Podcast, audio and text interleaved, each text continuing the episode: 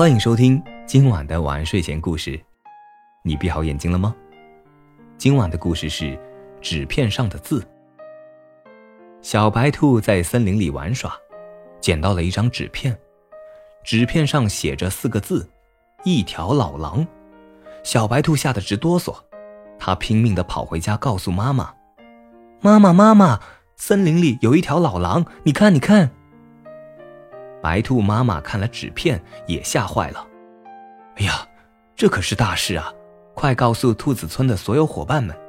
不一会儿，兔子村的伙伴们都来看这张纸条，许多兔子吓得哭了起来。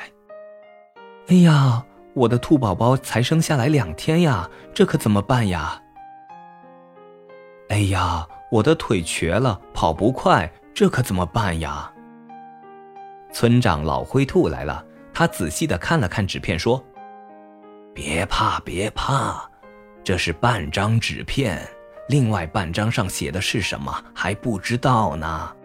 小白兔，这张纸片是从哪捡来的？小树林里，我们一起去看一看吧。”小白兔领着村长老灰兔和许多兔子来到小树林。村长老灰兔说。大家找找看，这肯定还有纸片。大家找呀找，一只小白兔眼尖，找到了另外一张纸片，纸片上写着“来了”两个字。两张纸片合在一起，大家都吓坏了。啊！一条老狼来了，快跑啊！腿快的逃了，跑得慢的和瘸了腿的兔子们哇哇大哭。一条老狼来了，我们跑不动，怎么办？怎么办呀？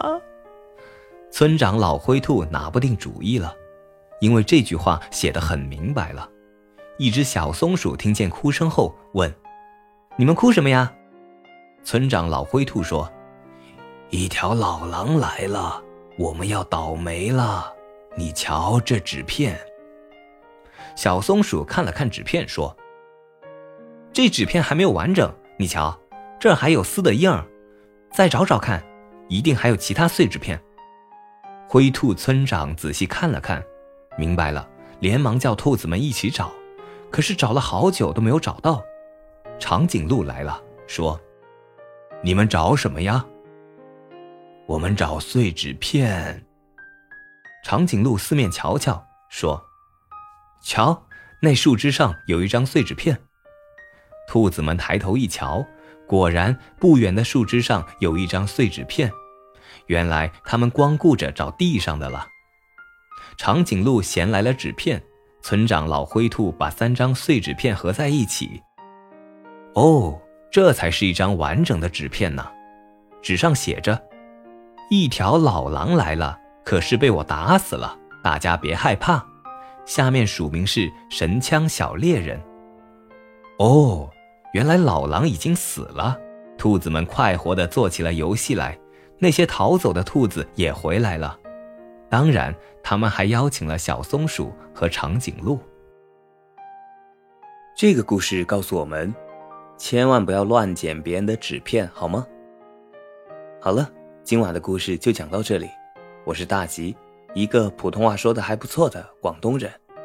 晚安，好梦。